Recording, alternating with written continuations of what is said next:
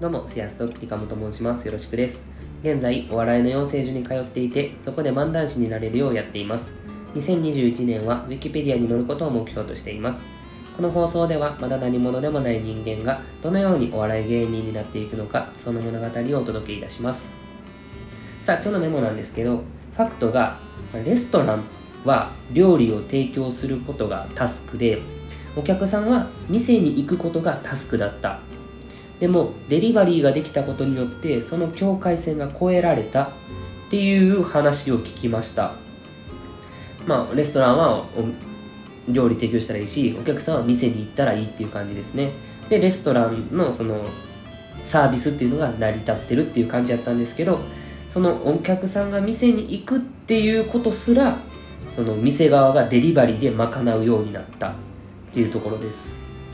でここから抽象化するのが、まあ、供給側店側の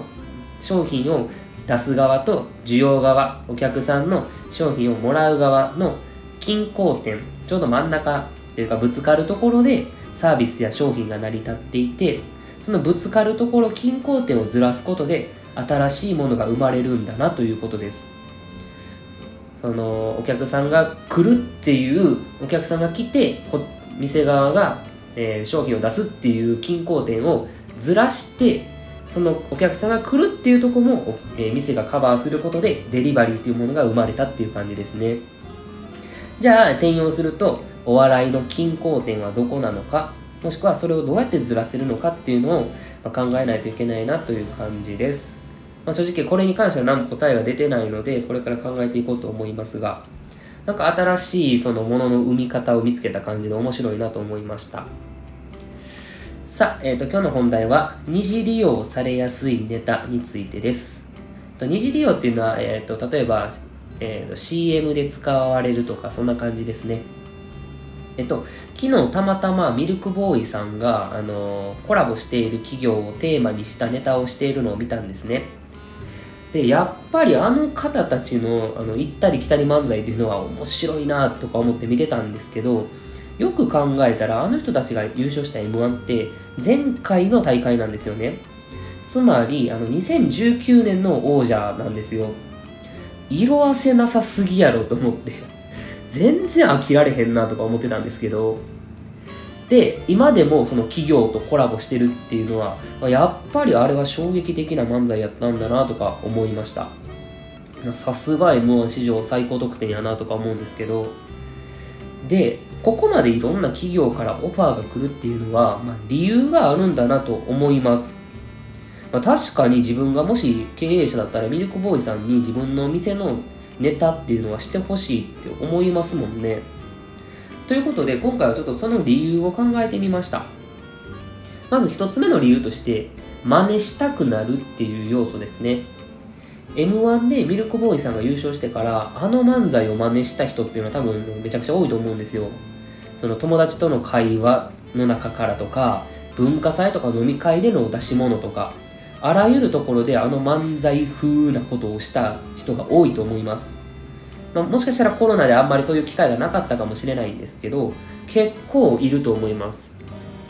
実際養成所の先生もそのミルクボーイ風の漫才をする人が増えたって言っていました。でオリジナルの形式、まあ、システム漫才とか言うんですけどとかそのフレーズネタゲッツとか残念とかあんな感じですね。とか一発ギャグ閉店ガラガラとかあんなんですね。とかリズムネタっていうのは、まあ、ついついみんな真似したくなりますよね。でそういうあらゆるところで身内ネタとか広告として使われていくようになるんですよね。つまり二次利用されるようになるっていう感じです。からやっぱ真似しやすいっていうのが一つ大事やなっていう感じです。で二つ目、えーと、使いやすいっていうところです。えーと二次利用される要因として使いやすさがあると思ってどういうことかっていうと例えば一言のフレーズって、まあ、めちゃくちゃ真似しやすいけど CM で使うとなると